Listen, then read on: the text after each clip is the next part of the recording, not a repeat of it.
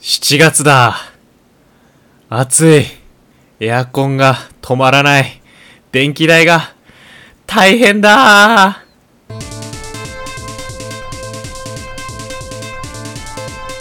主にゲームで語らんかは毎週違うゲーム関連のトークテーマについて時に趣味やホビーといった領域にも踏み込みながらゆるく語り合うという番組となっております新作ゲームの発売日が近ければそのゲームに関連するトークテーマで話し合うこともあります何はともあれごゆるりとお楽しみくださいこの番組のメインパーソナリティを務めさせていただきます私ゲーム実況者白玉とはい、エアコンが止まらないとろろです。はい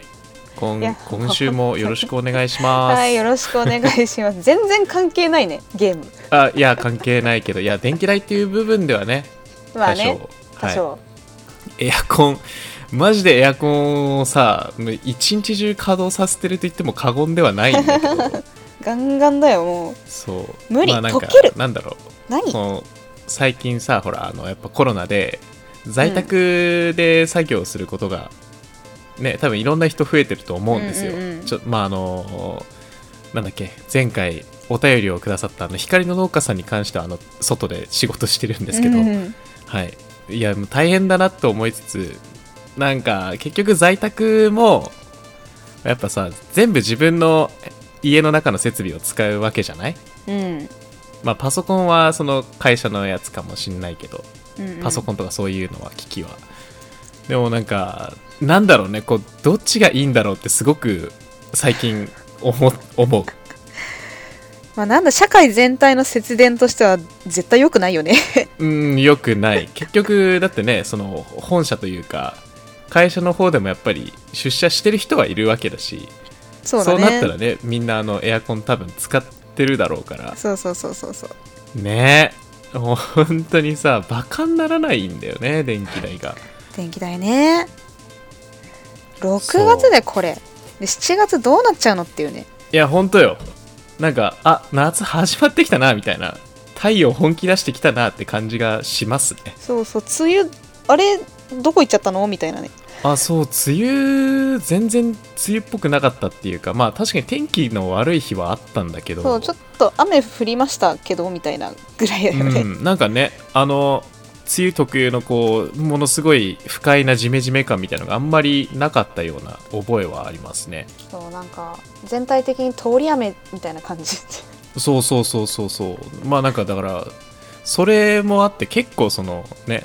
農家の方結構大変じゃないってあ思あう大変かもねうん、雨が少ないってなるとあんまり詳しくはないからあれなんですけどにね別にねネットニュースとかも見てるわけじゃないから、うはい、まあちょっとその辺光の農家さん教えてくだ さい。はい、でどうですか最近なんかどうですか新しいことを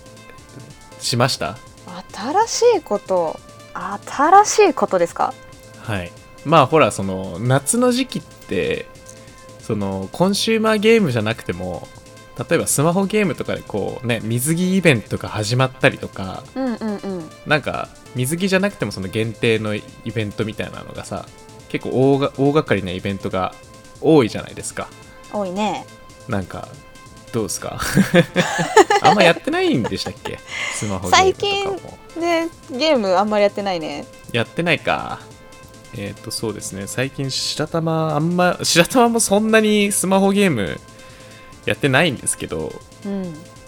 まあプロセカぐらいですねプロセカが本日収録日が30日なんですけど今日からなんか限定のイベントみたいなのが始まってますねなるほなど、ね、ん か星4が星4の排出率、まあ、最高レアリティの排出率が倍になるっていうガチャをやってますね今であとはあそうですねあとまあパソコンでゲームしてる方も一定数いらっしゃると思うんですけどうんあの Steam のサマーセールとかうん PS ストアのサマーセールとかそういうのが始まりましたねはいはいはいはいだいぶお得にゲームが買えますなんかさ暑いとさ購買意欲が高まりますよね そうえなの私だけかな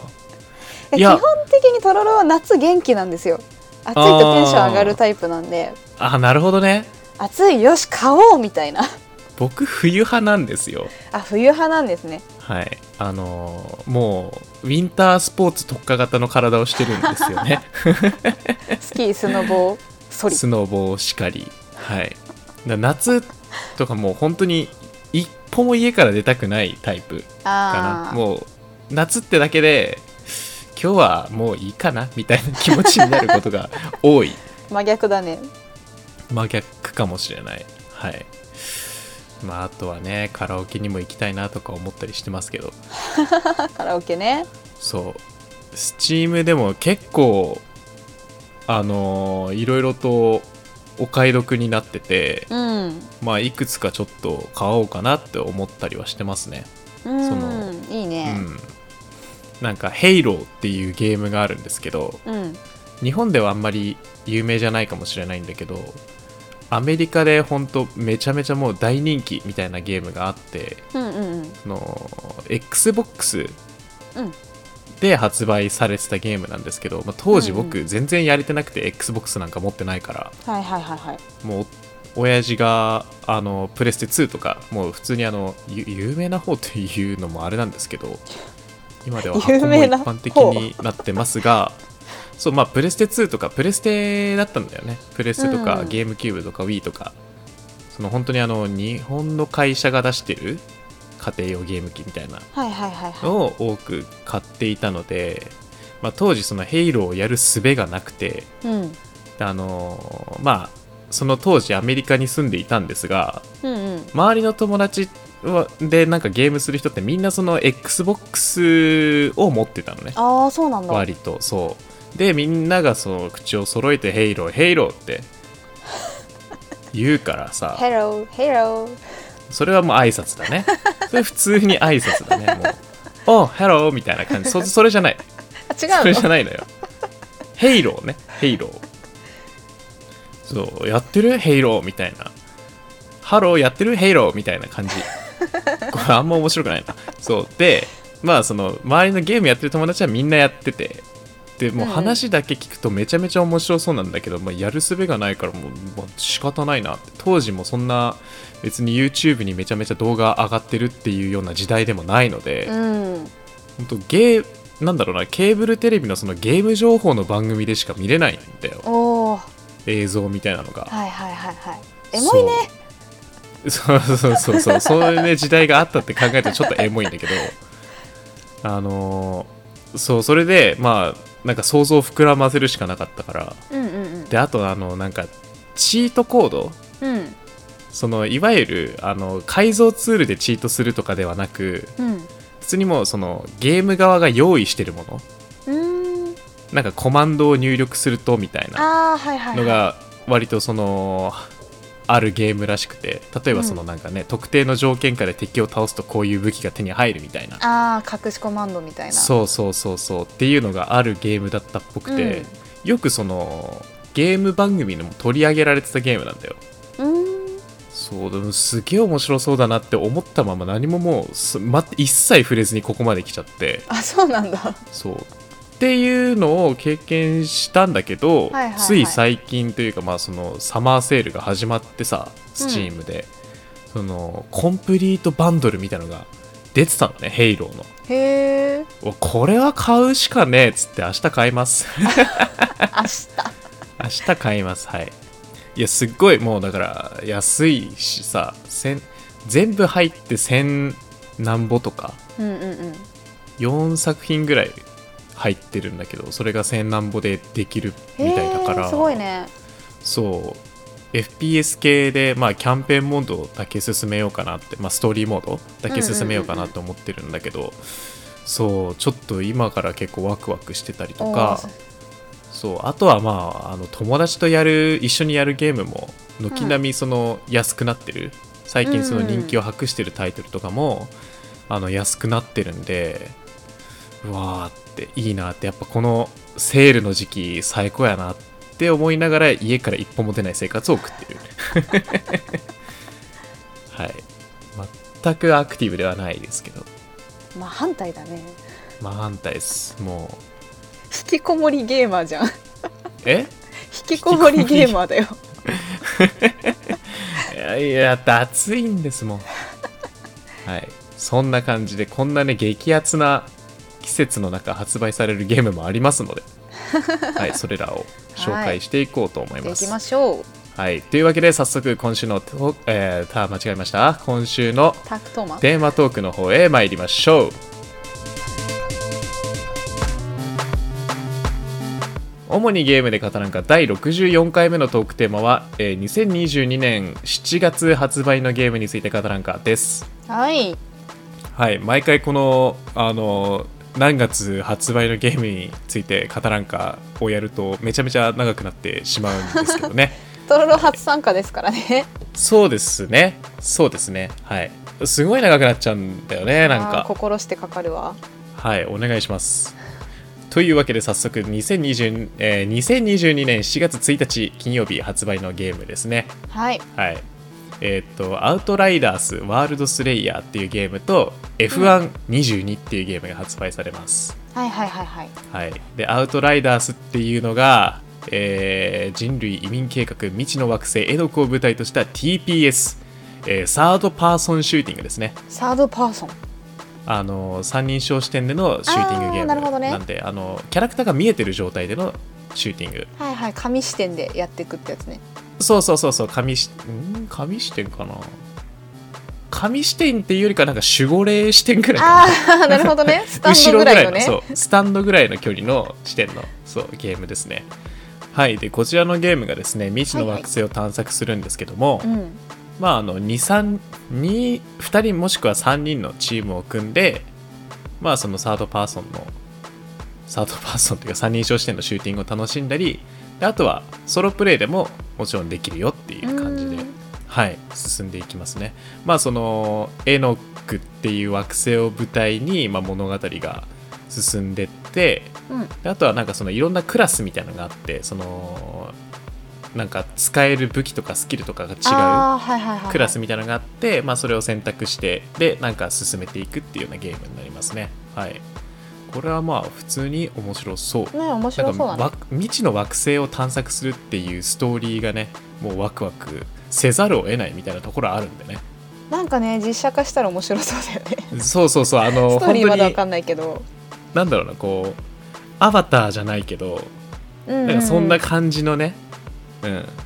らきっと未知との遭遇もあるだろうし、ね、あるだろうしねあるだろうしまあないかもしれないけど 全員全部他全部モンスターみたいな可能性もあるんだけど、うんうんはい、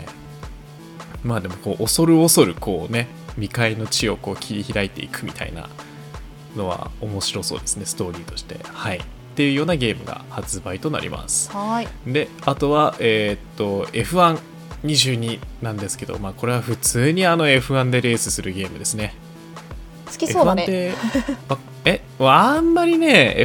F1 はそうでもないんですよなんかあれかもっと広大なコースじゃないとそそられないタイプうんいやなんか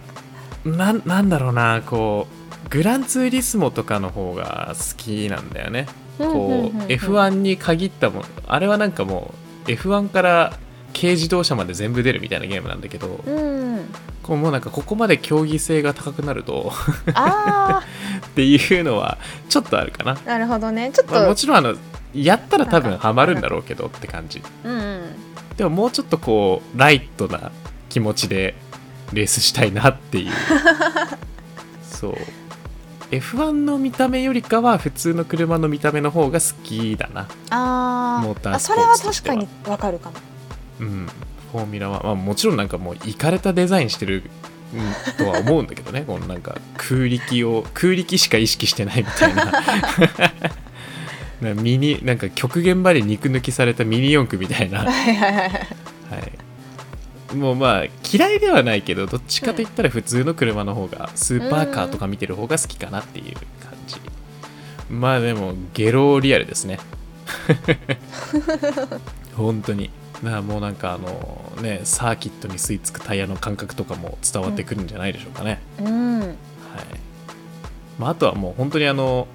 本当のレースにのっとったようなゲームプレイができるんで、そのなんだろう例えばタイヤが消耗してきたらピットエリアに入ってみたいなタイヤ交換してみたいなのもあるへしあえとはそのコクピット視点、うんうんまあ、いわゆるその運転席の視点だよねうんうんでレースできるから、あーすごいね、まあ、あの臨場感がすごいおーですはいめっちゃ怖んなそゲうームですねそうこ意外と怖いんだよね怖いと思うよあのそうグランツーリスモとかやってる人ってだいぶその三人称視点でやってる人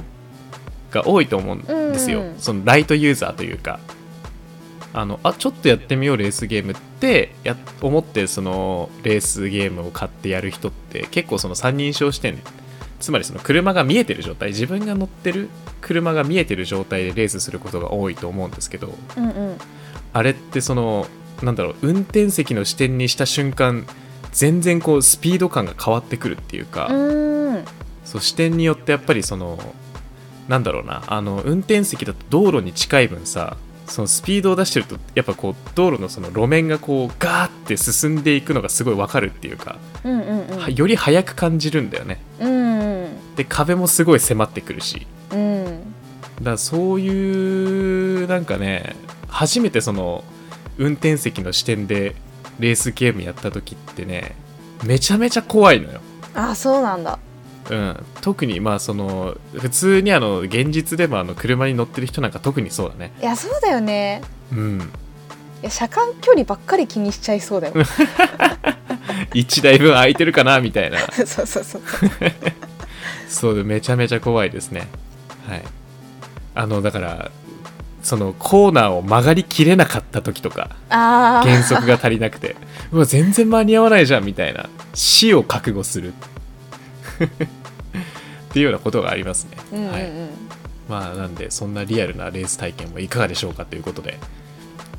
はいでえーっとまあ7月1日がその2作品ですねそれぞれ PS5 と PS4 で発売となりますで7月7日、はい7月7日って七夕でしたっけ七夕七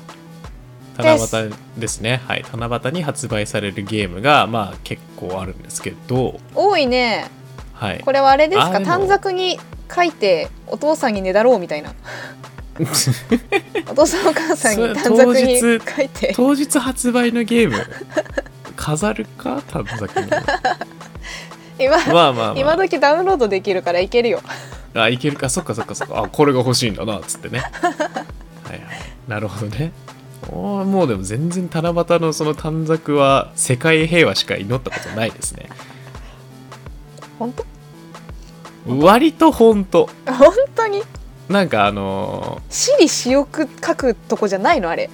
ーいやもうクリスマスみたいな私利私欲は全然出なかったなおーそこまで意識せんしてなかったのかもしれない、あなるほどねうん、七夕で願いが叶うっていうのをまあそのそれこそ七夕をしっかりやるのって幼少期だと思うんです けど ねあのアメリカにいたのでまあ七夕もクソもないんですよね、そうだよねすごいミルキーウェイだみたいなのしかないから そんな彦星様とかいないし織姫とかもないからうんうん、は、い、あんまり意識せずここまで生きてきましたね。 はい、でこの七夕の日にね、えーとはいはい発売となるのが「風のクロノはワンツーアンコールはい、」と「MXVSATV レジェンズ」とあと「マッチポイントテニスチャンピオンシップ」それとあと「僕の彼女は人魚姫」「Refine my girlfriend is a mermaid」ですね。なんでそんなに感情こもってんのいやなんかあんまりこれ多分紹介しないだろうなと思ってせめてタイトルだけは感情的にと思ったんですけどはいまずは「えー風のクロノアワンツーアンコール」ですねこれはもう、はいはいあのーリマスター作品ですね 見たことあるねこのキャラクターはそう多分ねあのー当時当時っていうかもう何年も前だとは思うんだけどそのあのー小学何年生とかってあったじゃない、うんうん雑誌1そ2 3 4 5 6うそれのはいそう漫画があったと思うああそうあれなんだコロコロかなそうなんかで漫画化したりしててうんそう当時ねなんか一応そのなんだリメリマスター作品に関してはえっと Wii 版のソフトとプレステ2版のソフトまあ多分基本プレステ2で発売されたんじゃないかなうんうんうんうんで1回 Wii 版でその1がリメイクされリマスターこれもまたリマスターなのかなされてみたいなのが経緯があったと思うんですけどうんはいまあ当時のそのアクションゲームですね一応ジャンルはドラマチックアクションなんですけどドラマチックアクションはい、まあへえその 3D のね、はいまあ、あらすあらすじとかもあるんだけどもうまあんま知らないんだよなまあでもその 3D のフィールドをそのクロナっていうキャラクターを操って進んでいくっていうようなアクションゲームとなっておりますうんうんうんうんなんか今見るとそのクロノアってこんな 3D の クロノアってこんななんかこんな猫々しかったっけっていうちょ気っとね持ちではあるんだけど、 猫猫しいよねそう横のだからかな、なんだろそれこそさあのパッケージとあと漫画のい印象しかないから当時僕このゲームやってなかっううんたうんんうで、んそう漫画とそのパッケージイラストのイメージしかなかったからもうちょっと可愛い印象だったんだ けど意外と 3D にするとあれですねなんかあのなんか目が怖いですね 目がうん目が怖いそうちょっと飛び出てるしでも確かそうこれ帽子にさパックマンあるじゃあーあるねんななナムコが出してんだよねはいはいはいはい当時はナムコかまだうんそうが出してたゲームなんですよ今もうバンナムですけどはいまあリマスター作品なんでね今だからその Steam とかでも買えるのであ発売日になったら Steam とかでも買えるようになるのでうんうんうん、はいぜひ当時のことを思い出してプレイしてみてはいかがでしょうか多分当時小学生でプレイしましたみたいな人が割と一定数いると思うのではいうんでこの「風のクロナーワンツーアンコール」に関しては XBOX シリーズ XXBOX1PS5 スイッチと PS4 かなあがす発ごいね売いとなろりいまろすできるねはいいろんな媒体であと Steam 版もありますねはいで MXVS ATV レジェンズに関してはこれはあの MX ってなんだっけな ATV っていう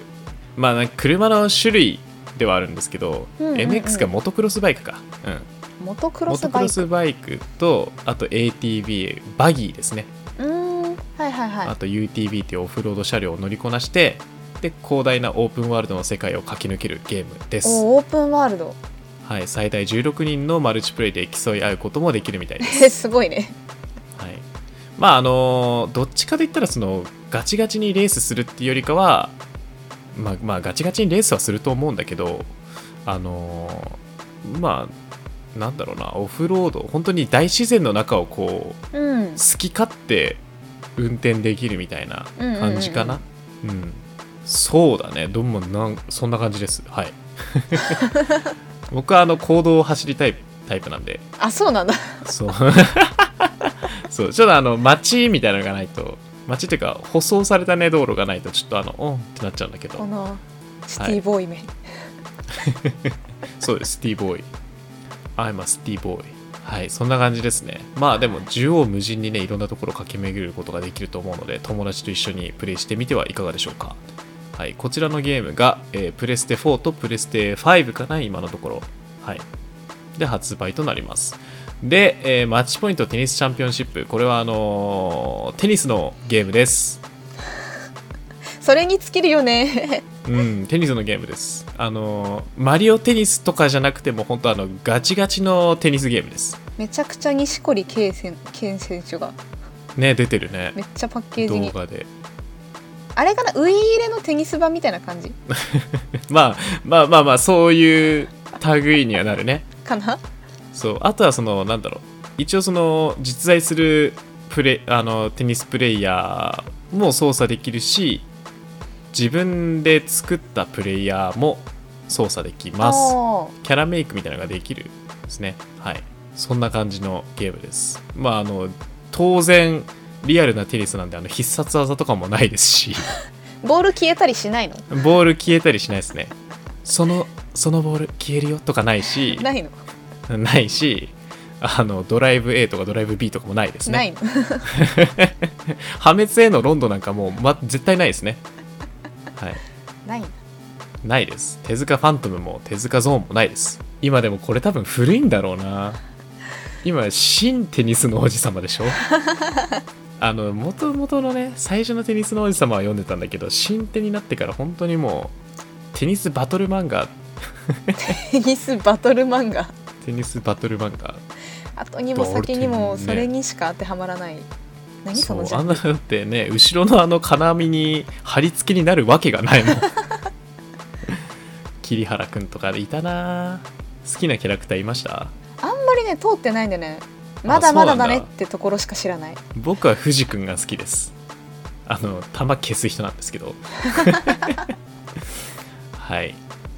でその、えー、とマッチポイントテニスチャンピオンシップもプレステ5とプレステ4で発売となりますねうんうんうん、はいで、えー次僕の彼女は人魚姫リファインこれ My ね girlfriend is a mermaid? めっちゃびっくりしてるじゃん マーメびイっくりしてるねドリこれはアアドルベンアドベンチャーゲームです、はい、恋愛アドベンチャーゲームですね恋愛アドベンチャーはい以 上えーまあ人魚姫と仲良くするんでしょうかねするんでしょうねそう思うと結構面白いですねその人魚ってもともとその妖怪の類としてねうん語られたりする作品もあるじゃないですか確かに確かに、まあもう主に映画が多いと思うんですけどだかうんうんうんうんらそういう意味だとなんかこの人魚姫がこう可愛い綺麗なものみたいな美しくて儚いものっていうイメージをつけたのって多分ディズニーだよねあまあ確かにねうん「リトル・マーメイド」とかだよね多うん分、うんうんうんそうなんかそれまでは割とそれまではっていう言い方もあれだけど多分そのなもともとその歴史的なこの文献とかに出てくる人形人魚ってさうん、ちょっとねもうちょっと産こ地チェック入りそうなねそうちょっとキモい見た目してる じゃんセイレーンみたいなそうそうそうそ感うじそうのそ海に引きずり込むタイプのやつでしょうねあの引きずり込んで人間食べちゃうぞみたい なやつが多かったと思うんですけどそうそう俺も作品によって全然その解釈が違うっていうのが面白いんですけど、うん完全にこれは可愛いマーメイドですねでもねこれ可愛いねマーあメイドですのはいすごく絵が好み ですあーめちゃめちゃわかる、可愛いよねめちゃめちゃ可愛い上半身しか映ってないからマジで人魚姫感今のところないんだけど今のところないんだけどねあれだからまあめっ服ちゃ疑装が問ちょっと系なのかな特徴的かなあー確かにうんそう僕もあとはあの FF ばっかやってるんで FF もやっぱその、に人魚姫人魚姫というか人魚が出る時って結構あそのねそうあのちょっとえぐめのやっぱどこか人間離れしてるここまで人間っぽくないですよねうんうんうんちょっとああの獣感が 強い獣感そう獣感がちょっと強いんですけどうんそれこそあのセイレーンとかが出てくるんではいはいはいはいなんならそのいわゆるマーマンって言われてる人形あ人形男みたたいなのに関してはもうサーギンだからさ もうほぼほぼほぼお前両生類やろみたいな 見た目をしてるわけですよいなうんうんうんそうイケメンなのは出てこないですねやっぱマーベルとかでしかやっぱ出てこないですねう ーんアクアマン的なねはいはいははい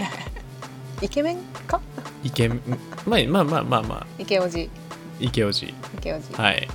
で、この僕の彼女は人魚姫リファインに関しては、プレステ4で発売となりますね。はい。で、えー2022年4月14日発売、エイリアンズファイアーチームエリート Into the Hive Edition。これはなんかあの限定版というか、そのコンプリート版的なやつですね。DLC、それまで出てきたその DLC を詰め込んだやつになります。うんうんうんまあ、このエイリアンズファイアーチームエリートっていうのが、えーっと3人までのマルチプレイヤーに対応していてまああのあれですエイリアンを撃ち殺しまくるゲームです、エイリアンを撃ち殺しまくるはいそうこれもちょっとやってみたかったんですけどうねん協力型サバイバル TPS なんであのサードパーソンシューティング3人称視点での、はいうんうんシューティングゲームとなります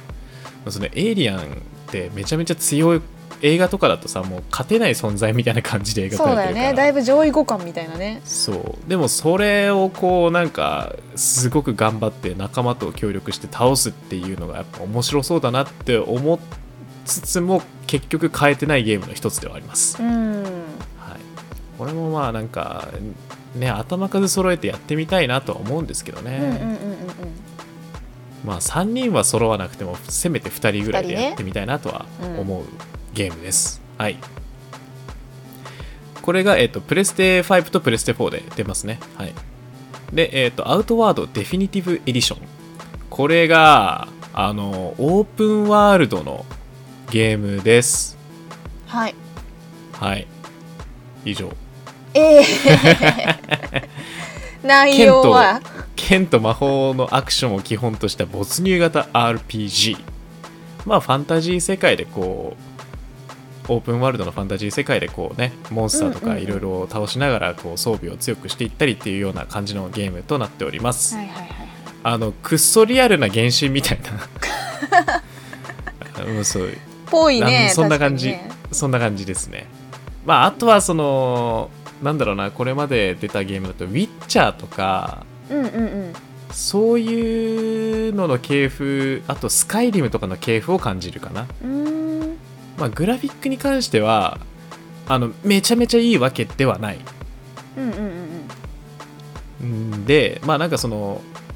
なんだろうな PC のスペックがちょっと一昔前でもプレイできるぐらいのうんうんグラフィックのレベルですねああなるほどねでも別にそのなんかそういうグラフィックだからってその広大な世界の広大な感じがそのね損なわれてるとかではなく、うん普通にあのなんだろうなこういう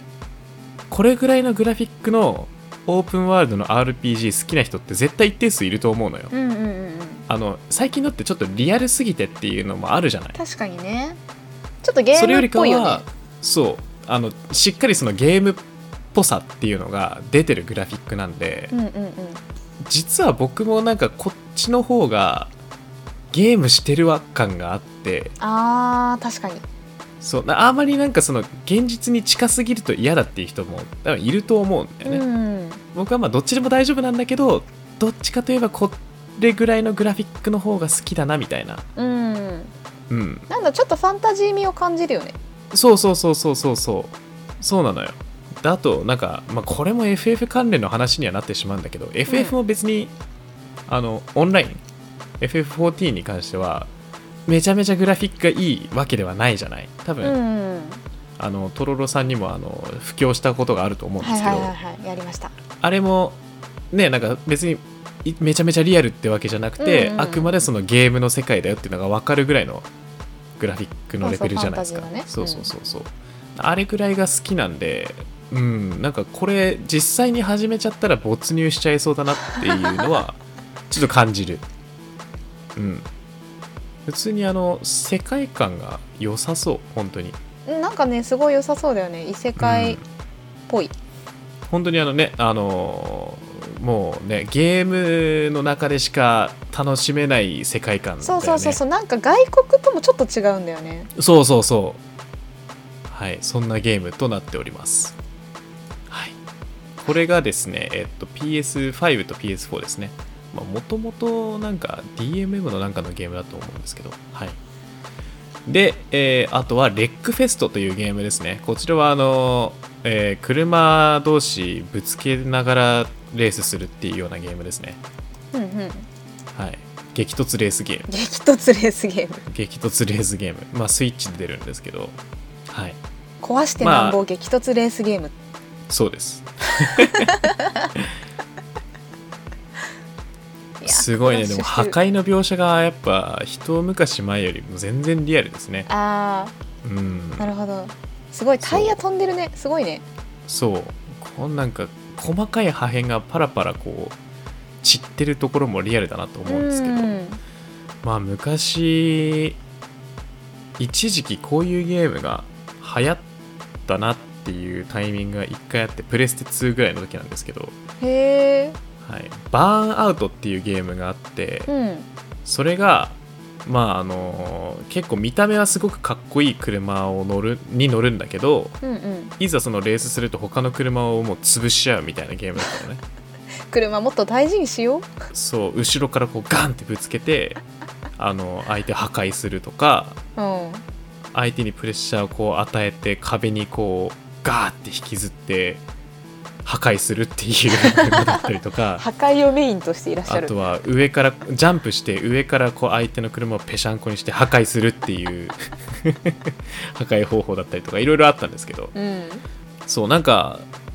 その頃も楽しかったんだけどやっぱ今見ると本当にグラフィックの進化を感じますねうんはいまあでもあのこのゲームに関してはなんかちょっと本当にもう破壊するために作りましたっていうマシンが多めに出てくるんでただやんないかなだってすごい公式サイトに「ただ走るだけでは物足りない」って書いてあるうんいやまあ常でも識たなまんて捨にてちゃいなって書いてあるよあるあるでも走るだけじゃ物足りないって感じる時はねたまにあるよそうでもこういうゲームもね全然あってあってもいいと思うんですよねすごいストレス発散になりそうだねうんなんかねもっと増えていいなとは思うこういうふうにこうただ単にレースするだけじゃなくてこうレースに不快要素をつけてうんうんまあでもマリオカートとかがあるからねそこが一強感あるけどまあ確かあとはあのフリーゲームだけどロケットリーグっていうあの車でサッカーするみたいなゲームがあにぶっ飛っんでるてなうんそうでもなんかそれも割と人気を博してるあそうなんんだですよやっぱ他にないからあやっぱそのなんだろう普通のサッカーゲームと違ってさ車をその操作しながらーうんうまくこうこの角度からボールにくあん車をボールに当ててみたいなはいはいはい、はい、ことをしなきゃいけないからこうなんだろうワンクッションあるんだよねああ直接ボールをそう好きな方向に飛ばすっていうことができないうんうんうんうんから結構ねあのやると面白いのやっぱりへえおそっち飛んでいくのかよみたいなのがあったりとか結構もどかしさみたいなのがあるんだけはいはいはいはいはどいあーでもおもろいなとはなりますねはいでも全然違うゲームの話しちゃったんだけどレックフェストという、はいえーっと相手を蹴散らしながらレースするっていうゲームが発売となりますこれはスイッチ版だけですねうんはいで、えー次チキップダンサーズノリノリダンスで心も踊るあのゆるいねゆるい俺はゆるいあのーリラックマと隅っこ暮らし足して2で割ったみたいなうんねそううんもうまさにその通り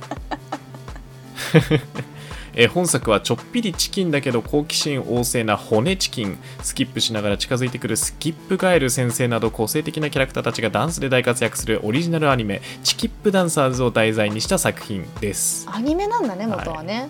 元はアニメみたいですねあーえーなんか一瞬サンリオかと思うんだけどあーコロンビア確かにです 出してあれそサうンリオなのかなあサンリオですサンリオだったんかいサンリオですこれサンリオまあサンリオに決まってるよ なそりゃそうだよサンリオだよサンリオがね、出してきそうななんかキャラクターの設定っていうか、うんただの鳥では飽き足らんっていうねそうね骨チキンもう骨出てねる刺しさってるうんそうそうそう そう危ねえよ大丈夫かなはいえーっとまあしっかりコピーライト 3X って書いてあったね これサンリオじゃねえかってはいサンリオじゃんまあそのダンスゲームだったりとか、うんアニメのエピソードを元にしたミニゲームなどで構成されたやゲームでまあそのね家族の人とかと楽しみんなで楽しめるゲームですあすごい、はいジョイコンを振るだけの簡単操作シャカシャカモードがあるって書いてもあうるシャカシャカモードなんてねもう例えば母親とやるときなんかねいいよねまあ父親でもいいけ どお母そさんのあんまりゲームやってこなかった人とも楽しめるよねうんまあそれがやっぱジョイコンとかのいいところだよねこうなんなんて言うんだろうあのボタン操作じゃなくてそうだね直感的に操作ができるってそうそうそういそううそうゲームのいいところだよね。うん、ぜひぜひあのまあねあのもうお子さんいるよって人はお子さんと一緒に楽しんであげてください。はい、ちっちゃい子供でもねあのジョイコンを振るっていうことはできると思うので飲み込まないように気をつけて何の何の心配をしてるんだはいで、えー次のゲームが僕らの消しゴム落とし新学期プラスオールシーズンエンジョイセッあこれねトはいこれですねなんかね無駄にね無駄にって言ったらちょっと失礼なんだけどイラストがとても良いの よあーまあねそうだねコミカルだけどっていうはいまああのこれは昔から一応あるゲームなんだけど、あそうなんだ、うんあ新学期ってつそのいてるもんねそうにそれに対してまあなんかこういろいろいろいろとこうまあセットみたいな感じになったんですよねあーで、まあ、学校でできる遊びうんとかができるんですよ。はいはいはいはいあの靴飛ばしとか、あ ーまあ、靴飛ばしは学校でやんないけどあのまあ確かに消しゴム落としとかなんかいろいろこうさ多分やったと思うやうっんうんた人もいると思うんですけど今もうやんないのかなこういうのってえどうやるんじゃないの今の子もやるかないやさすがにやるか消しゴム落としはやるでしょやるかさすがにお僕はやったことないんですけどう裏切ってくるね僕はやでいやだってそういう遊びがなかったんですもんあまあそうかはいそんなね消しゴム落としとかやんなかったですよ まあそういうなんかあのミニゲームいろんなミニゲームがあるのでうんまあで最大6人まで一緒に楽しめるみたあいですすごいねはい、なんで、まあ、家族や友達と一緒にやってみてはいかがでしょうかすごい主れは人なん公か首から消しゴム下げてるよそうだねおしゃれだねおしゃれ だねだいぶはいなんかね出てほしいですねファッションショーかなんかだいぶ投げやり本当でよく気づいたねいや気になっちゃうよねこれねこの他の子たち全然普通まあ普通うん全然普通なのにここいつだけいかれてんなそそう言ってるそんな大事か消しゴムがはいそんなゲームが出ますまあえっといろんなものが入ってお得にね買えるのでぜひこれを機にやってみてはいかがでしょうかはいこれもスイッチ版のみですねで、えーフィストグレン城の闇っていうゲームのスイッチ版が出ますねこれはあの以前紹介したと思うんですけど、あのクールなウサギが鋼鉄の拳を振りかざして戦うメトロイドバニア系アクションまあその横スクロールで探索が含まれるアクションゲームなんですけどクールなウサギがそうクールなウサギっていうよりかは割とハードボイルドっていうかなんか結構結構あー見た目怖いぐらいの ウサギなんだけどずっと眉間にしわ寄ってないずっと眉間にしわ寄ってる系ウサギがですね。おうはい、まあ本作は鋼鉄の拳を持つウサギのレイトンが地下組織スミントスの巨大な陰謀に立ち向かう横スクロールのアクションゲームうんディーゼルパンクと東洋の街並みを融合させた世界観も特徴みたいですあー、はいなんか街並みいいねすごいうんすあのこの設定はマジで心惹かれるものがありまうす、んうんうんうんはいっていうゲームですねこれがあの以前そのプレステ5とかプレステ4版が出てたんですけどうんそれのスイッチ版が出るということであはいあなるほどねそういう感じです。はい、でえー7月19日発売はのいゲームなんですけども、ストレイこれねちょっと興味あるんだけどプレステ5しかないんで僕はできませ ん、え1匹の猫が家族とはぐれて路頭に迷ってしまいました猫は忘れ去られたサイバーシティから脱出するため遠い昔の謎を解き家族のもとへ帰る方法を探さなければなりませんうんうんうんはい、ストレイは寂れたサイバーシティのネオンに照らされた路地やダークな雰囲気に包まれた裏通りを舞台にして繰り広げられる猫が主人公のサードパーソンアドベンチャーゲームです迷い猫の目を通して世界を観察し環境に順応しましょう時には忍び足で時には素早くと場合によっては、えーこうえーっとなんだあのこそこなんだなんてえー、まあ時にはねこうこう高骨に高骨な動きが求められます、高骨なはい、はいこれ面白そうだねこれは非常に面白そうですね可愛いしうんちょっとねこれちょっとやってみたいなあの世界観のさ面白い組み合わせだなと思って、うんうんうんまあ、まずその野生動物しかも多分何の特殊能力もない猫なんですようんうん主人公が、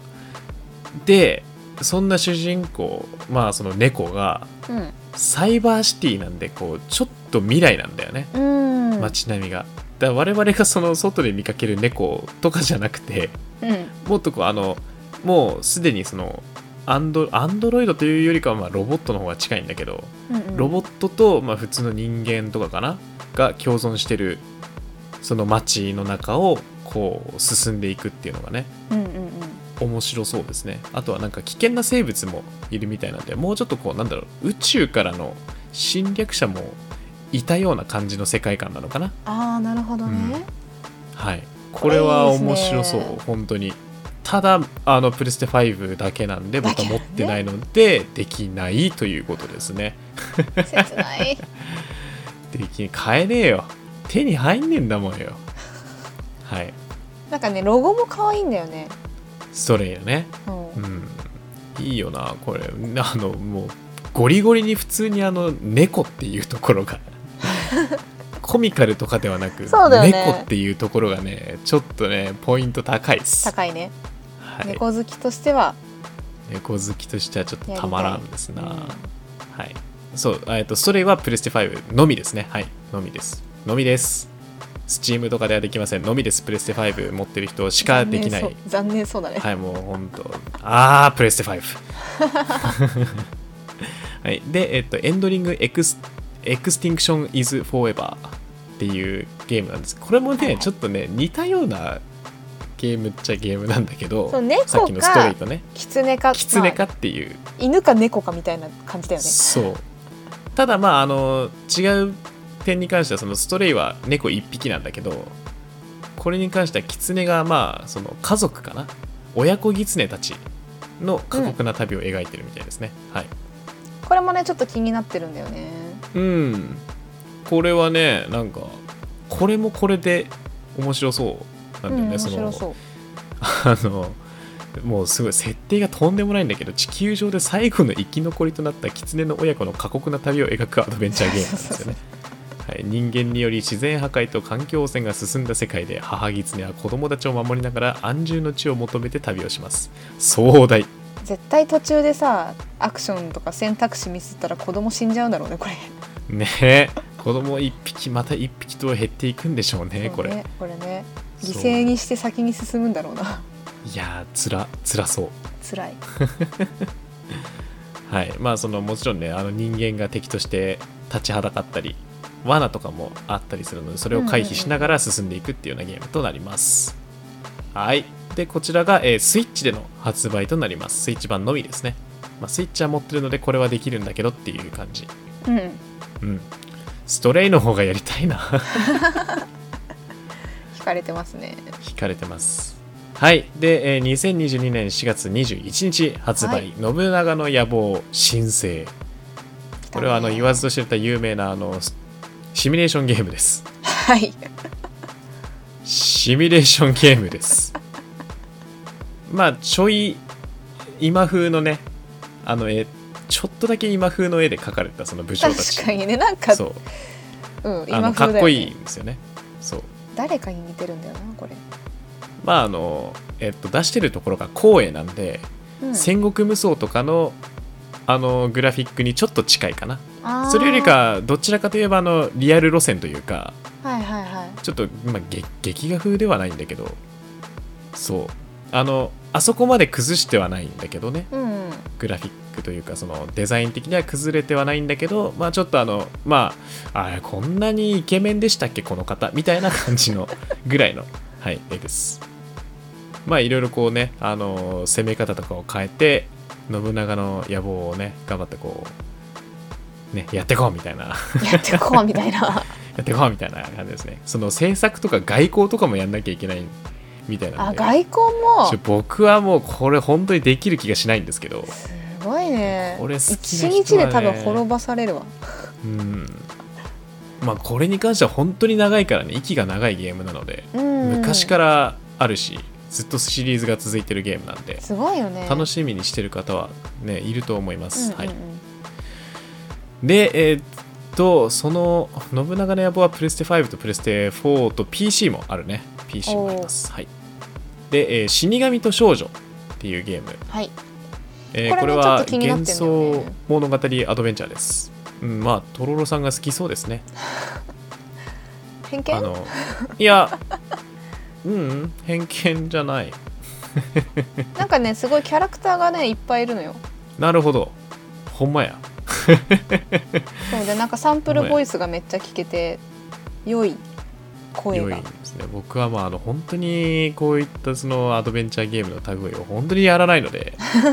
あんまその魅力をそのねリスナーの方々にあのお伝えすることができないんですけどうんうんはいまあアドベンチャーゲームですね幻想幻想物語アドベンチャーゲーム、うん、です絵が綺麗だね、そうすごく絵が綺麗うん、なんか儚い感じが伝わってくるうんうんうんはい、えーで次「国尾くんの三国志だよ全員集合」これはあのー、国尾くんってゲーム知ってますかね、ニオくんはちょっと存じ上げないですねまあ、そのアークシステムワークスという会社が出してる、えー、と横ス横スクロール系のアクションゲームなんですけどああーはいはいはまあそれの三国志ですね いそれの三国志ですねそれの三国志バージョンですね。はい、で、えーっと、そのリバーシティガールズっていう、うん国尾くんっていうのが、まあ、その男キャラクターというか、まあ、なんだろうな、こう、すごく簡単に説明すると、ヤンキーみたいなやつらを操作するんですけど、キーうんそれのあの、女の子バージョンですね。はうい。んの、リバーシティガールズっていうゲームがあるんですけど、そこから、その、メインキャラクター2人が参戦してるっていう感じです。うんはい、えー、Nintendo Switch、PlayStation 4、PC、まあ、Steam で遊ぶことができるよ。はい。で、えーあとはサマーポケッツリフレクションブルーという、これもまた、えー恋愛アドベンチャーゲームです。はい。おしまい。流すね本当に恋愛アドベンチャーゲームは本当にやらないので、あの、絵が可愛いよくらいしか言えないんだよね。はい。で、えー2022年4月22日金曜日発売、ライブ・ア・ライブ。これがリメイクですね。昔だったゲームの。えっ、と、まあ、あのー RPG なんですけど、はいはいはいその当時 2D だったのが今あのライブ 2D とかあとえっ、となんだっけあのトライアングルストラテジーとかオクトパストラベラーと同じようなグラフィックに進化して帰ってきましたうんはいなんであのまあ本当にそのドットと綺麗な CG の融合ですねうんうんうんすごいね、これはねそうこなんかこの見た目になった瞬間やりたくなるよね そう、えー位置取りとタイミングが重要になるマス目状の単性コマンドバトルで戦っていき、はいはいはいまあねフィールドを進んで物語を楽しむというようなゲームとなっておりますはいうん面白そすごい綺麗融合して うる、ねまああと異なる時代に登場するさまざまなキャラクターっていうのがあるんでうんうんうん本当にもう時代によって主人公が変わるっていうような感じですねああの、なるほどねクロノトリガーとかと近いかもなそういう意味だとうんまああれは最終的に一色たになるけど、ううんうん ん、うんうんその本当中世編みたいのがあったりうん中世編だって幕末編とかでその主人公が変わるんですようんあそうなんだそうライブはライブうんまあ本当にそれぞれの時代をそれぞれの主人公で追体験するみたいなストーリーですうんはいこれは余裕があったら買ってやってみたい。はい。でまあ、うん22日発売がこれだけなんですけど、スイッチ版ですね。スイッチ版のみの発売となります。で、えー7月28日発売、シはフい、ベンジャンス、えーベンジェンス、ベンジェンス、ベンジェンスでいっか、ベンジェンスエディション。はい。これがね、なんか、設定が結構面白そうだったんですけど、うんうんうんあの死ぬたびに主人公が年を取るんですよ。あそう。ーへえすごいそうでまあ高難度のバトルでプレイヤー自身が技を習得し強化しながらカンフーをマスターしていくっていうゲームとなっております、あー、はい、なるほどねじゃあ、うんおじいちゃんになるほど強いみたいな感じかおじいちゃんになるほど死んでるってことですね まあ確かにそうとも言うそう死ぬたびに年取るんでそうですねなんかあのあーシステム的にはバトルシステム的にはこうちょっと竜が如くに近いかもあ雰囲気としてはなんかそういうフィールドの中でこう複数の敵と戦ったりしてって感じですねあうんはいはいはい、はいっていうシステムなんで で死ぬたびにこう今何歳ですよっていうのが出るあー面白いね157歳とかいくのかななもう多分そこまでいったらゲームオーバーとかなんでしょうねきっとカ多ウ分ストはあ寿るだろうけどね命までいったらっていう、ねうんうん面白そうですはいっていうゲームが発売となりますこちらがプレステ5かな5と4かなうんうん、そうだね。プレステ5と4で発売となります。はい。で、えー、次、スノーランナーっていうゲーム。はいこちらがですね、えー、と雪道をトラックで爆走するゲームです。その一言に尽きるんだろうなうんこれはその一言につきますね。まああの地形シミュレーターっていう感じなんですよ。 どっちかといったら本当にあのその山道雪道をうまく走り抜けるっていうような感じです。はい。まあ、一応オープンワールドなんですけどね。あーうーんそうまあこうそのオフロード用のトラックだったりとかに乗り込んで探索するっていうような感じですねはいこれはね中毒性が結構高いゲームみたいですねあーそうなんだうねん、、なんかグラフィックめっちゃ綺麗そうだねうん、あと物理エンジンがかなりしっかりしてそうああそうだからあここ行けねえのかっていうのがあったりとかこの山をなるほどね登るにはどういうルートをたどればいいんだみたいなのをはいはいはい、はい、そうまあ一人でもいいし友達とでもいいしなんかそれをこう思案するのは楽しそうだなってあー確かいうに印象で楽すしね。そうかもうんはい、っていうゲームが発売となります。これも PS5 かな ?PS5 で発売となります。あとは、えーロストエピック、神と人との戦いを描く 2D 探索アクション。はい。壮大ですね。壮大ですねはい、絵が綺麗 絵が綺麗えー、古の時代地上を焼き尽くす大いなる戦いの後古き神はこの地を去り新しき神々が君臨あ降臨した新しい神々は世界の選別による支配を行った全てを持てる者神民は、えー神の庇護を受け、えー先民かなは世界から切り離され全てを失った選別による神々の支配は神民に長きにわたり幸福をもたらした一方世界から切り離された先民たちは疲弊し死を待つだけの時を送っていたしかしその中から神々に挑む者たちが現れた自らを騎士と名乗り神々を殺す技真偽を操りこの支配からの解放を勝ち取るため神域へと足を踏み入れるのだったはいうんすごいちゃんとしたストーリーがあるうん、でもあのなんかわからない言葉があるんだけどすごくわかりやすい、うんうん確かにうん、非常にわかりやすいあの FF13 みたいにファルシのルシがパージしてどうのみたいなのがなないからいいですね であの横スクロール系の 2D のアクションとなっておりますはいって感じですねまあこのかわいい結ね構デカめこれのねボスと、そうグラフィックがねいいんだようね、んなんかなん結構その世界観的には割とハードなのかなと思いきや意外とね可愛い料う理んうをんうんうん作ってステータスアップしたりとか、釣りとかもできるみたいなんでねはいうんサブクエとかもあるみたいですなんかすごいスルメゲーの予感うんうんうん確かにはいであとはそうですえーアノニマスコードはいこちらがアドベンチャーゲームですあこれ ねまあそのノベルを読み進めていくって感じでなんかセーブとロードが結構大事になってきくるみたいなんですけどね、うーん、はい、であとビジュアルが本当にあのこれはどういう表現をしたらいいのかだいぶ個性的なビジュアルなんですけどうんうんなんかなんだろうなあの変すぎないというか奇抜すぎないんだけど癖になるグラフィックって言えばいいのかなうんうん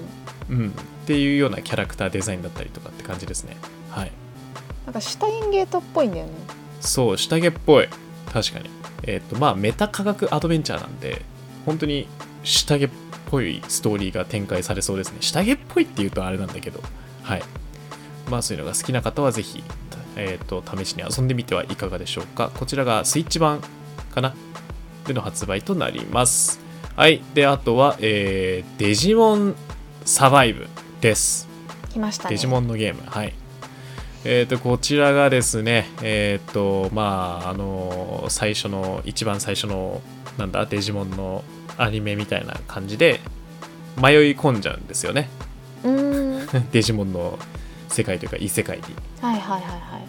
で、その異世界に、迷い込んだ異世界にはデジモンがいてと。で、アグモンのように、こう、友好的なデジモンもいれば、うんなんかあのやべえ攻撃してくるやべえデジモンもいるっていうような 感じの世界ででえーっとですねこちらのゲームが、えーテキストアドベンチャーで進行するドラマパートと、うんあとは実際にその敵対するモンスターと戦うタクティクスバトルのバトルパートの2軸で展開するみたいですあのタクティクスバトルっていうとそのファイナルファンタジータクシタクティクスだったりファイアーエンブレムだったりっていうゲームを想像していただければいいかなと思いますうんうんはいまあそのねフィールドにマスがあってどこまでこうデジモンを進めてでどういう攻撃をするかっていうのを決めてっていう感じのゲームですねはい以上これも時間があったらやりた いはいでえっとあとはうんねアームドブルー、ガンボルト、ギブス。もうはないんはいかすごい、なんか、 すごい。これはなんかあの続編みたいですね。うーんアームドブルー、ガンボルトとアームドブルー、ガンボルト、つ、爪、く、クローって読むのかな っていう、まあ作品が前に発売されていて、それの続編みたいですね。はい。うんうんうんこれもあの、2D アクションです。あこれも 2D あだかならのロックマンゼロとかそういうロックマン X とかロックマンゼロとかそういうか雰囲気あかあななるほどね、はいっていうゲームです以上以上はい近未来的な世界観本当にロックマン X みたいですなんかちょっと絵絵柄も近い感じが、ちょっと近いよちょねっと近い感じがあるね、うん、ちょっと近いはいであとは、えー、コーマ城レミリアえーっとここれれねはなんだ灰灰色じゃなくて赤黄色色だねこれは黄色ですねはい漢字が弱いの公共公共曲なんでことれ書はいてスカーレット・シンフォニーと読ませるスカーレット・シンフォニーコナンシステムだほねうなるほどえー横スクロールアクションゲームだそうです東方プロジェクトのキャラクターが登場する横スクロールアクションゲーこれね絵がいいんだよムなんか東方ってこんな絵柄だったっけ 東宝はちょっと 絵柄はなんか作品によってだいぶ変わるんだけど私もそんなにいっぱいはやってないけど今回のこれはねなんかすごいやたら声優さんが豪華なんだよね やたら豪華やたやたら声優さんが本当ですね豪華なんだよでねもか豪華声優陣によるフルボイス化を実現なるほど沢城みゆきさんとか出てるひやーなるほどねはいはいはい。あ、グラフィックの HD 化やシナリオの追加など、なるほどね。コーマ城レミリアっていうゲームがあったのかな、もともと。そうなんかそれの本当にもう、あの、バージョンアップ版ですね。あのなんかラスボス的な感じで映ってるレミリアさんがレミリア・スカーレットっていうので多分スカーレット・シンフォニーっていうなるほど。なってるなってるというかまあ東方を 知らな高魔女だいし神だからな。確かに。この後ろの、このパッケージの後ろのこのでけえやべえやつ。あそうそうそうそうそうああ、これね。なるほど、なるほど。まあじゃあこれはとろろさんがプレイして後ほど感想を教えてくれるみたいなんでぜひ来月も楽しみに弾幕避けゲーだからねでもね弾幕よけゲーですね弾幕避けるっていう東宝は基本そういう感じなんであのいかれた弾幕だよね あの本当に行かれてるんだよそうあのさゼビウスとかちょっと昔の、まあ、弾幕っていうのがゼビウスは弾幕じゃないかただのシューティングかスクロールのシューティングゲームなんだけどあんまりその弾幕シューティングっていうのをやってこなかったんですようん、うんでもなんかまあ多少はできるというかニーヤオートマタとかでもその弾幕シューティングパートがあったりするんだけどあそれとは比較にならないぐらい難しいよねあすごいのもう本当に画面いっぱいに弾こがれどうやって避けるみたいなさ決まっ数て出るのてくるよじゃないアンチって言われたらもうなんかここは安牌な位置みたいなのがね決まっててそれを何度も死にながら自分で見つけていく覚えみてたかいらなねいやあんな俺緻密な操作無理よすごい本当にすごいと思う 投げ出しそうコントローラーをっていうようなゲームが出ますねで次、えースーパー野田ゲーワールドこれはもう特に説明するつもりはありません えーお笑い芸人のマジカルラブリー野田クリスタルさんが手掛けたミニゲームを多数収録した作品うん、はいまあ動画を見た感じ僕はあんまりそそられなかったですねなんかね、野田さんすごいいろいろゲーム作ってるらしいですね うーんなるほどなるほどまあいっかな うんあんまりいいかな僕はうんあのヘイローやります まあでもあのえっ、とまあいろんなそのなんだろうなやっぱりシンプルなミニゲームがすごくたくさん収録されてるっていうような印象を受けますねうんうんうんうんう動ん画を見る限りではであとは最大20人で対戦可能な、えー 釣り革っていうゲームがあって それもまあなんかちょっといや本当5分ぐらい遊んでみたいなっていうスリカのははあるんだけど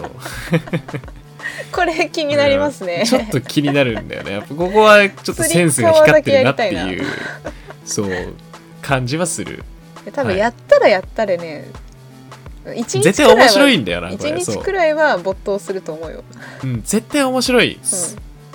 そうなんかあのなんだろうなグラフィックというか使ってる素材って言えばいいのかな、からちょっとなんか安っぽさチープさっていうのは感じるんだけど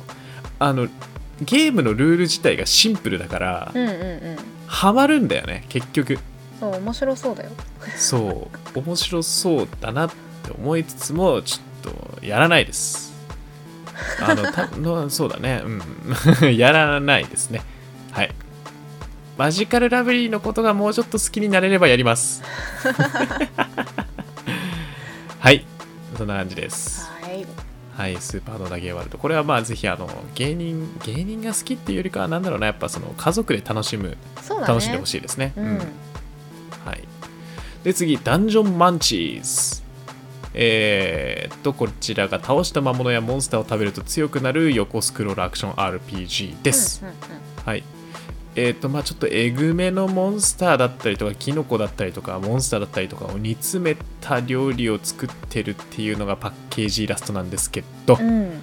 はい、えー、まあそうですねこうちょっと気持ち悪いぐらいのグラフィックですねなんかねなんうんなんだろうちょっとねゲーム画面が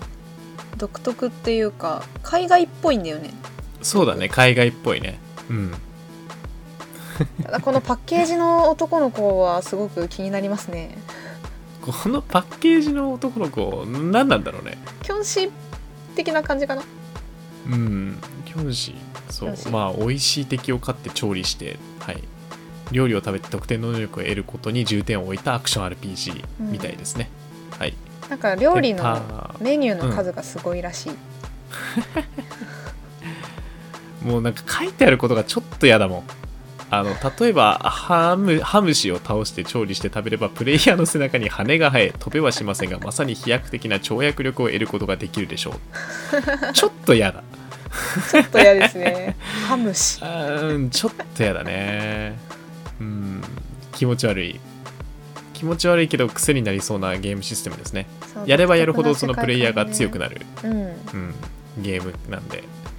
はいでこちらはあの一応あれかなインディーズ的なた、あのー立ち位置になるんでうん割とあのお安くフルプライスではなく、まあ、3000円ぐらいで買えるゲームとなっておりますはいアクション RPG スイッチですねであとはサバイバ、あーサバイビング時アフターマス滅亡惑星はい滅亡惑星サバイバルシミュレーションゲームだそうですサバイバルねうんまあプレイヤーはゲームを始めるま始める前に環境は生環境や生存者思想などの項目について条件を、えー選択しプレイスタイルや難易度を決定していきます、はい、でうんう、んえー、とコロニーを、まあ、作っコロニー作りというかコロニーを作っていき、まあ、キャンプ地とかを広げながら、うんまあ、襲いかかってくるこういろんな、ね、敵をこうあしらったりとかっていうことをしてどんどん自分のコロニーを大きくしていくっていう感じのゲームですね。はい、今ので伝わりました、伝わりましたよ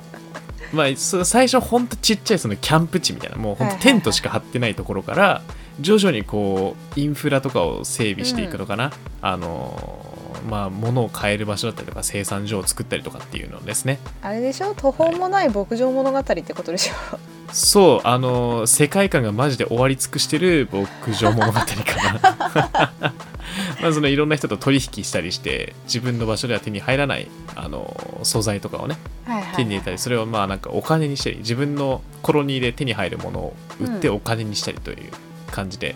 でまた資金を集めてコロニーをどんどん広くしていくあとはまあもちろん感染症とか放射線障害とかいろいろなんか突然変異とかもあるみたいなのでそれをうん医療テントで治したりとかビニールハウスで作物を安全に育てたりとかそういうことをするみたいですはい以上これをこういう系もね無限に時間があったらいつかは手をつけてみたいなとは思うんですけどね、うんうんうんうん全然そういうそんな無理ですね はいあとはちょっとこの辺はあのアドベンチャー系のゲームが増えてくるかなうんうんはいえっ、とリ,、えーリリーフかな多分これはリリーフ親愛なるあなたへフォースイッチはいこちらはえージャンルを呼びますね、えーもう一度学園生活を送るアドベンチャーはいはいは泣けそうだ以上ねです泣けそうですね泣けそうな感じですねこの映画もうあの切ない感じがすごいビシビシ伝わってくる伝わってくる この桜の下で背中合わせで座ってるこの描写ね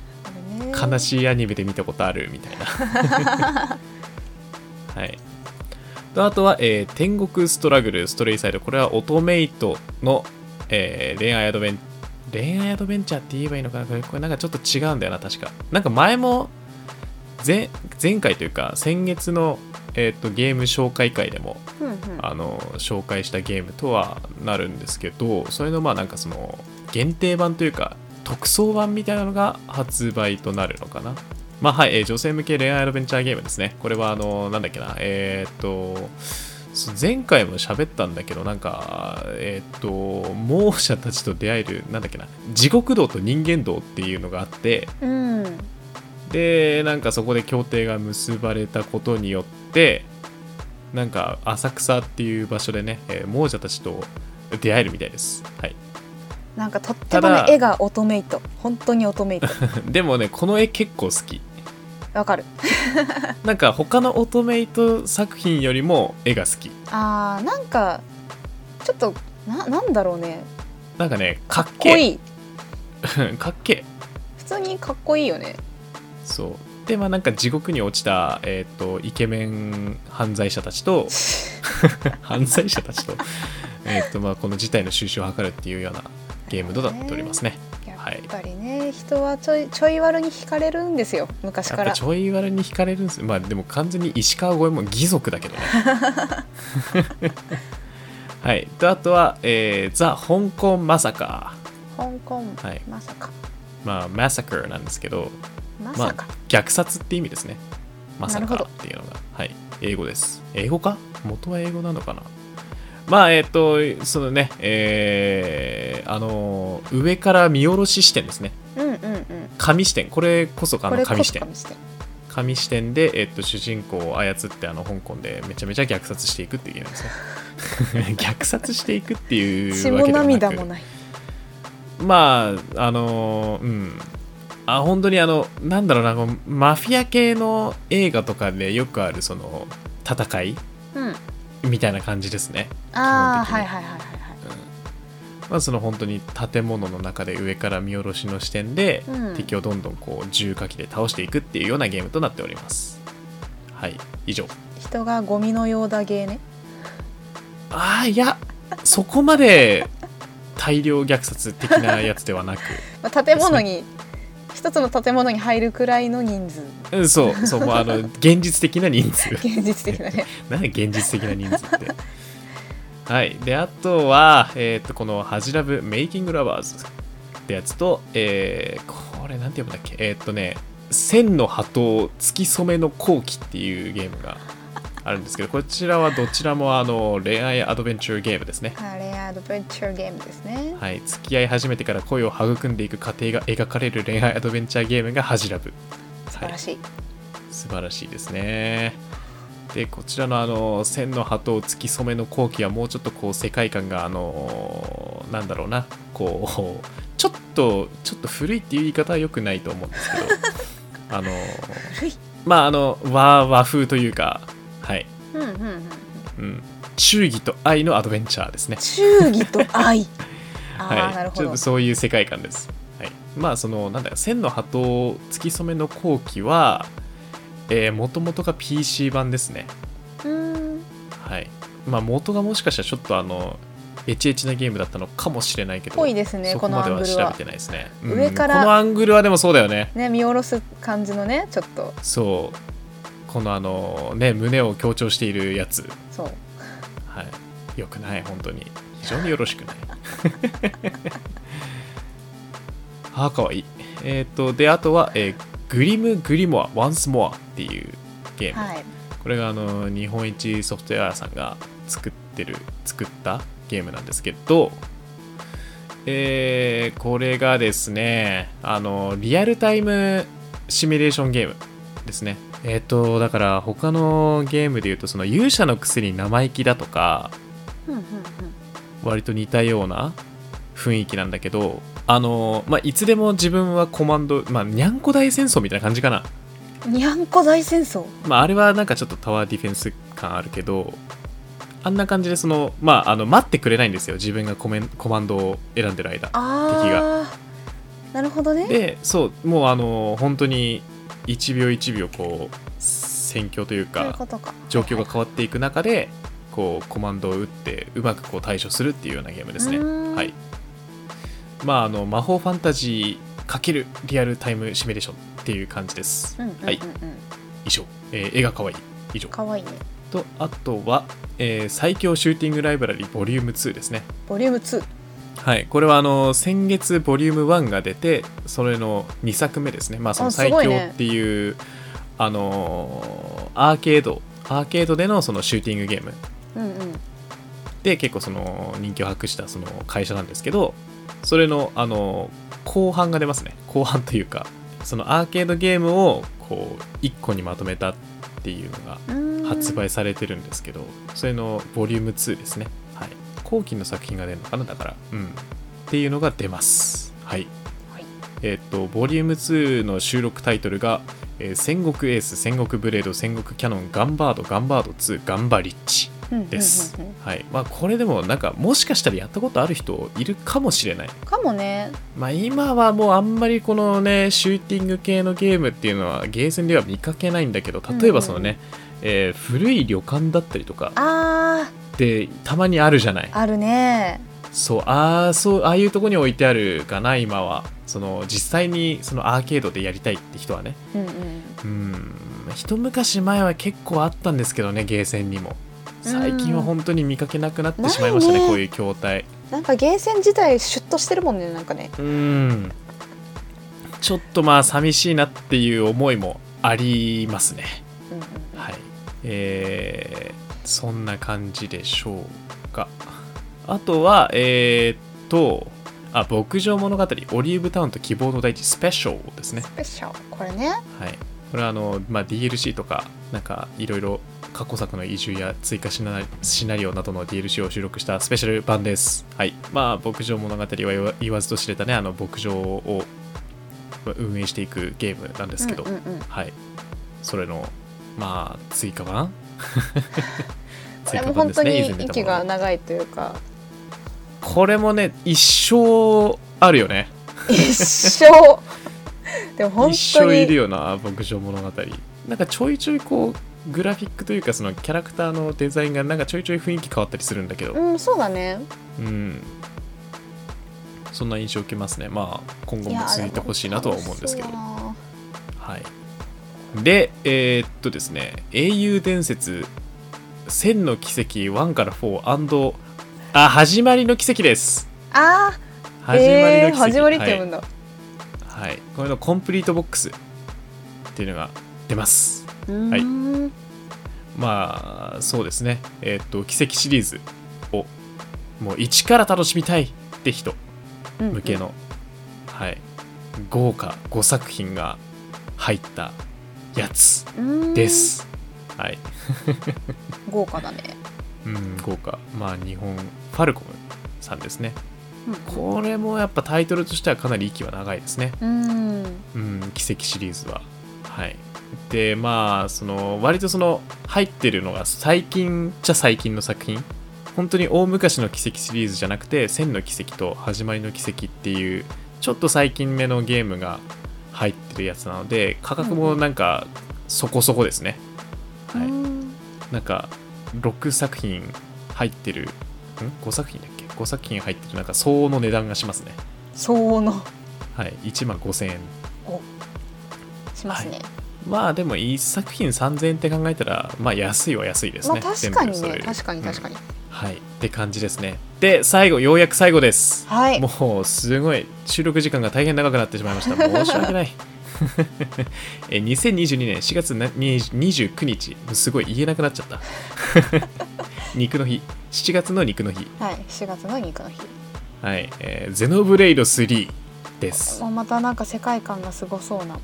これはですねえっ、と任天堂が誇る屈指の人気タイトルなんですけども、んゼノブレイドシリーズっていうのが、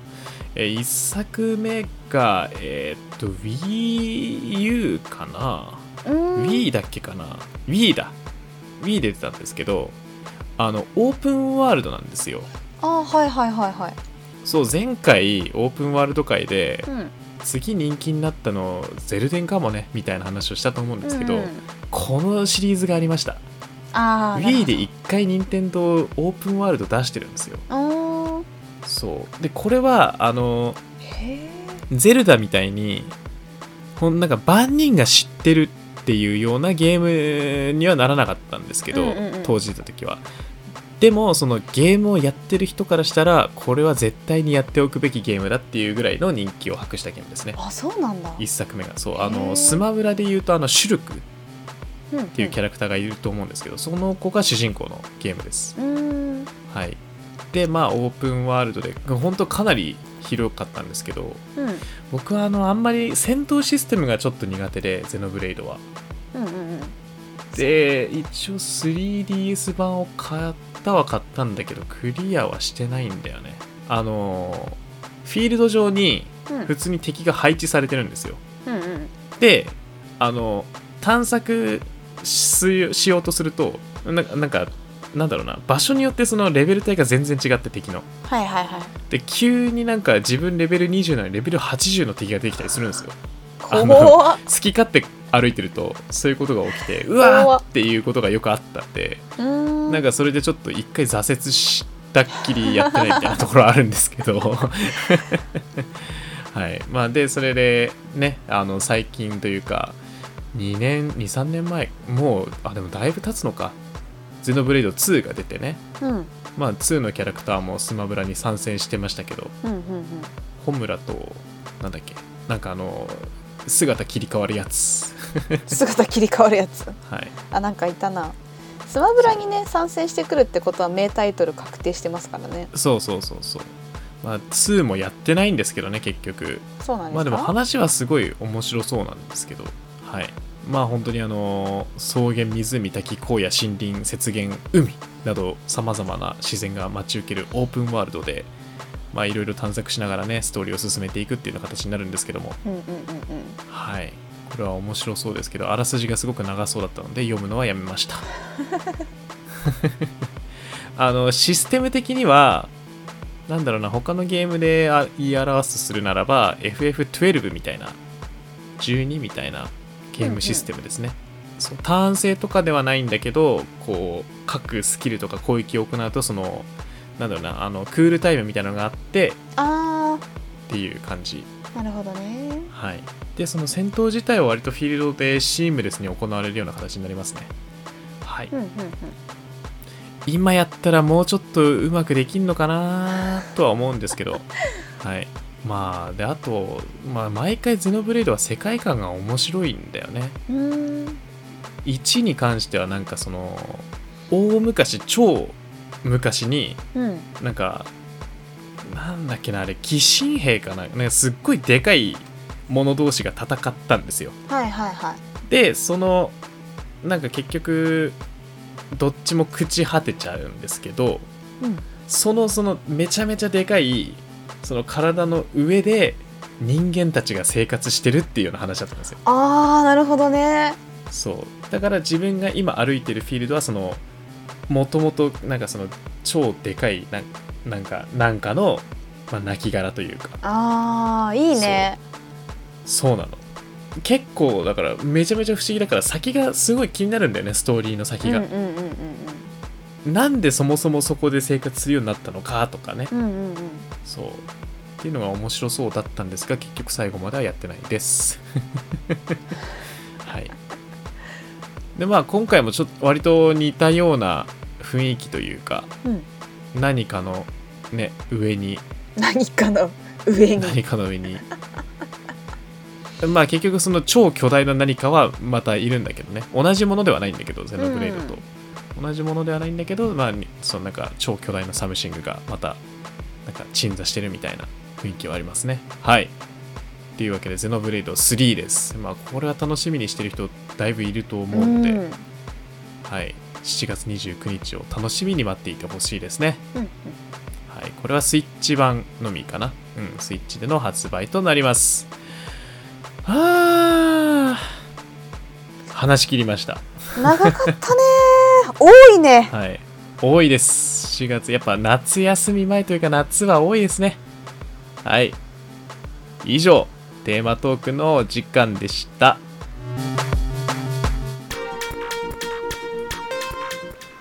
主にゲームで語らんかもそろそろ、えー今週の主にゲームで語らんかもそろそろお時間となってしまいましたはい、えーもうなんかだいぶ話しすぎて回りません口が、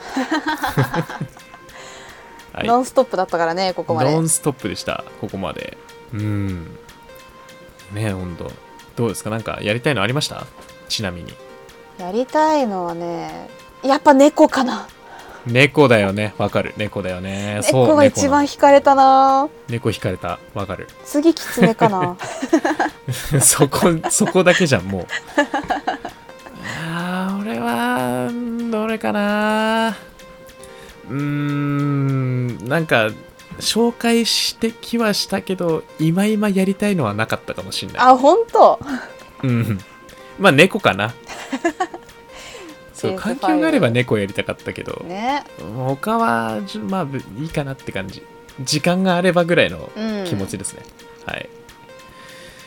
うん。まあ、その、長くなってしまったんで、早速次週のトークテーマの話ですけど、はいはいはいえー次週のトークテーマについてなんですけども、はいはいえー次週のトークテーマはデス・ストランディングについて語らんかにしたいと思います。はーいはいそうです、ねまあ一週前にしましたけどね多 少話は、多少ねこれに関してはまだまだ他にも話し足りないというかうんうんうん話したい内容がいろいろあるので、はいまあこれについて話していこうと思いますはいはい